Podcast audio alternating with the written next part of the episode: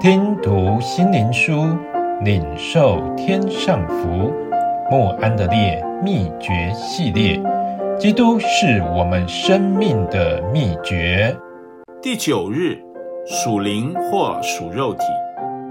弟兄们，我从前对你们说话，不能把你们当作属灵的，只得把你们当作属肉体，在基督里为婴孩的。哥林多后书三章一节。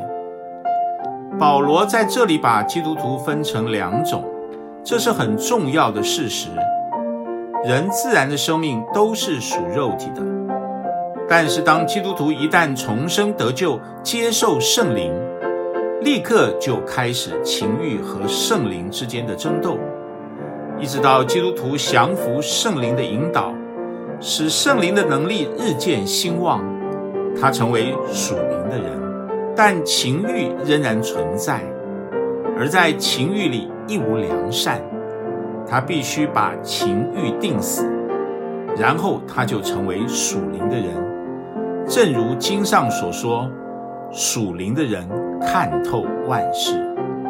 另一种情形是基督徒不认识，或者认识却不顺服圣灵，仍然靠着情欲行事。基督徒那就显得软弱无力了。灵命也不会长大，他仍是个婴孩。他用自己的能力试着做得好一点，想从圣灵入门，但仍靠情欲行事。一个属肉体的人试着去成圣，因着情欲的胜利，使他没有力量去抵抗情欲或世界的灵之工作。这是一个可耻的光景。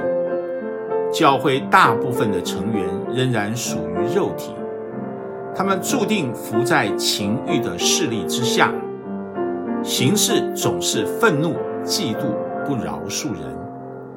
这类基督徒无法领悟属灵的真理。若是他们的生命在基督里，天天与他有交通，但神对他儿女的应许，都是他们难以了解的。我们要坚定地向神祷告，启示我们属灵和属肉体的意义，并且使我们完全能让圣灵来引。